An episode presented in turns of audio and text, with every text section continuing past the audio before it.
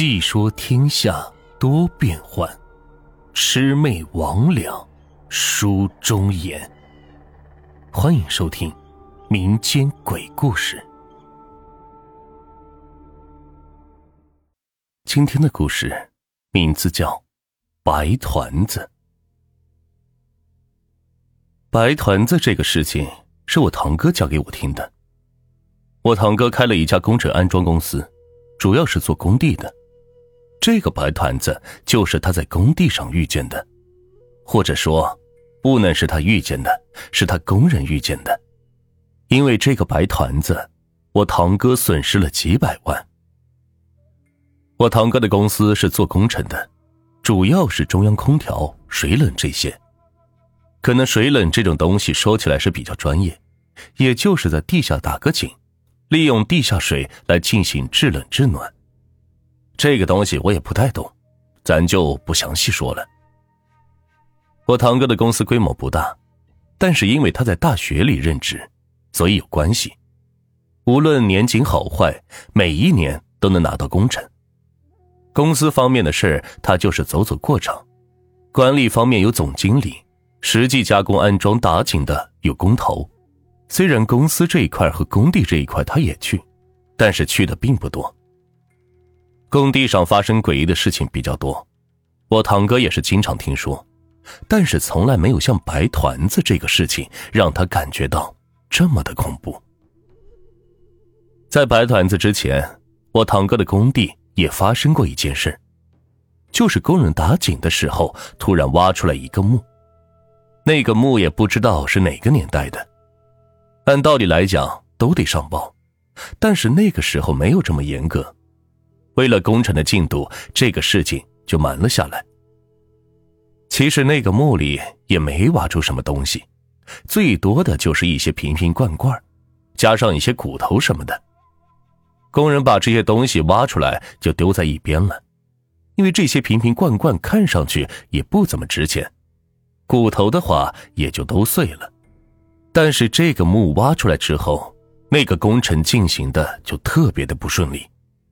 先是钻头老坏，原本是打几个井都坏不了一个钻头，可是这个木挖完一个井就能坏好几个钻头。这钻头坏了倒是小事，但是钻头断了就比较麻烦，必须要找到水鬼把井底下把钻头给捞上来。这水鬼上下一次三千到五千不等，要是井比较深，五十米往上了。可能价钱就得贵一些，可能要达到上万呢。现在的话，这个价钱可能就是更贵了。要是一些重大的工程，可能一个水鬼上下一趟得两三万块钱。这个水鬼是我堂哥公司长期合作的，哥们儿四十多岁了，职业干那个的，在工地上经历的事情也不少。就靠干这个供着两个孩子上了大学，还给大儿子在城里提前买好了婚房。大哥为人比较和气，话不多，那次的事情也是非常的顺利。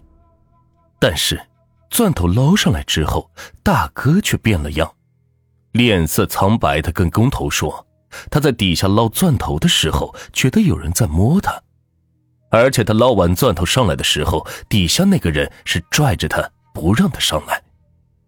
工头本来以为这大哥在胡说八道呢，可是大哥脱了防水服，露出了脚脖上的紫印，工头这才知道事情是有些不对劲。第二天，工头就把事情告诉了我堂哥，我堂哥一听，连忙是找先生看了，人家看完之后就说这挖井的时候动了人家的阴宅，人家是不乐意了。我堂哥一听，就问先生：“那这个事儿该怎么解决呀？”先生说了：“这件事得杀鸡宰羊，祭奠一番，然后把骨头找齐了，给换个地方埋好，走一遍形式，这就行了。”你可不知道，那段时间工地上所有的工人什么事都没干，净找骨头了，这一颗牙齿、一根手指骨都没有放弃。终于是给找齐了，这一直是找了两三天。按照我堂哥的话说，这几口井这些机器停一天就是一辆宝马。等到把骨头找齐后，又找了个合适的地方给埋了。我堂哥工地上的活这才能顺利的干下去。经历完这个事情之后，我堂哥在这方面就是谨慎了许多。可是这谨慎归谨慎，这好长时间都没有再遇到过奇怪的事情。慢慢的，这种事情就被忽略了。白坛子这个事儿，就是在山东泰安某处的一处商业住宅开发的工地，具体是哪儿，咱们也就不能说出来，这败坏人家的名誉。我们毕竟是讲故事，把故事说出来，大家听着哈哈一乐就行了。住宅开发先得打地基，打完地基再挖土，这挖开土之前就该打井了。所以我堂哥工地的人是较早入住的一批，这打井的人也是用不了多少，所以工程队也就是十来个工人。当时是春天，正是干活的好时节，所以进展的也不慢。但是随着工地的进展，就出事了。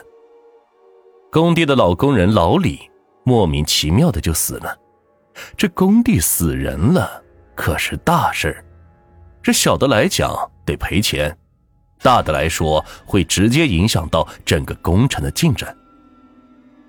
我堂哥得知老李死去的消息，第一时间赶到了工地。我堂哥到工地的时候，警察还没有来，老李就躺在工棚里，仰面朝天，眼睛真的是大大的。好多人也在那里看，这看过来看过去，也不知道这老李是怎么死的。我堂哥就赶紧向几个工人打听了一下，但是这几个工人都说不知道啊。我堂哥经过了解之后才知道，这老李是单独住的。老李单独住的目的很简单，他就住在工料的旁边，一个是方便看料，一个是老李也有些其他的爱好。这老李是无儿无女，也没有老婆，他单独的爱好就是找个妹妹。当然了。老李找妹妹都是属于花钱的那种，莫不是老李的死和老李找的妹妹有关系？我堂哥也是不敢犹豫，就赶紧报了警。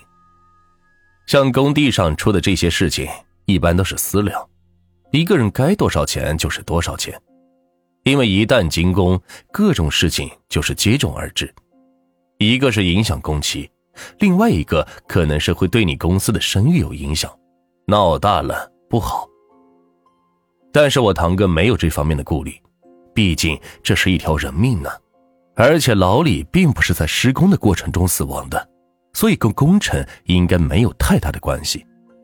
等到警察来了之后，这里里外外、上上下下查了好几天，也没有查出个什么头绪来。老李找的妹妹也找到了，但是经过调查后知道，这妹妹是老李死前两天找的。老李死之前还真的没有找过妹妹，那边就得从老李的死因下手。可是经过解剖，法医也没有给出什么个确切的答案，只说是器官多方面衰竭死亡。这个可就麻烦了，也就是说，根本死的是莫名其妙。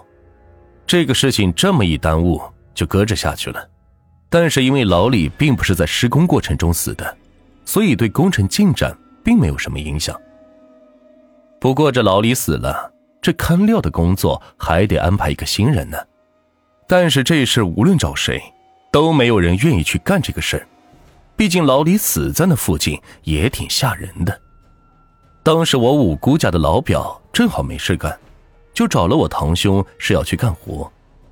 我堂兄一听他要来，这是高兴坏了。我这个老表从小就是个混世魔王。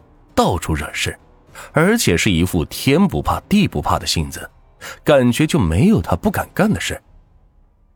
当时我这个老表找我堂哥的时候，就是因为在我小叔的工地上把人给打伤了，我小叔是撵他走，他没有办法才来找我的堂哥。他这一来，这看料的人就有了。我这个老表从来是不信邪，十五六岁。揣着一瓶酒，就敢在坟地里是大睡。你说这是多大的胆儿？据他说，有一次他跟人打赌，在坟地里睡觉的时候，老是有人挤他，他生气的是踹了那人一脚。早上起来的时候，发现他身后躺的是一块棺材板子，而这块棺材板子已经被他是踹成了两截。当然了，这都是他自己说的，也不知道真假。我堂哥这个人一向是比较抠，特别是对待我亲戚。但是因为我这个老表来了，所以场面上的事还是要做足的。当时他跟我老表也是谈好了，一天一百块钱。包吃包住，管烟管酒。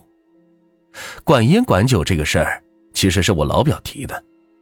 我堂哥一听，这管烟管酒没问题啊，你把活给我干好了，想抽什么烟你抽什么烟，想喝什么酒你就喝什么酒。我堂哥本来以为这管烟管酒能花多少钱，可是后来一算，这烟酒钱比他开一个月工资都高。不过这都是小事。大事是我老表发现了白团子。本期就到这里，下集更精彩。